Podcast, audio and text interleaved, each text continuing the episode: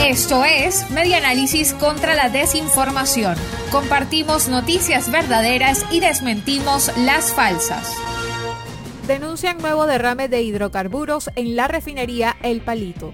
Reseña laverdad.com que los habitantes de Puerto Cabello, estado Carabobo, denunciaron un nuevo derrame de desechos petroleros en las playas adyacentes a las cercanías de la refinería El Palito, perteneciente a la estatal Petróleos de Venezuela, PDVSA.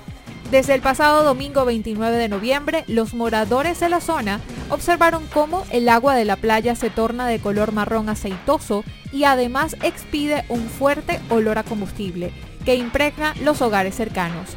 Los residentes de la zona atribuyen este derrame a las recientes lluvias que afectaron la zona durante el fin de semana, pues observaron acumulaciones de petróleo flotando en el agua. Este no es el primer derrame que se registra en la zona, pues desde el mes de julio se viene reportando este tipo de desastres ambientales en las cercanías de esta refinería.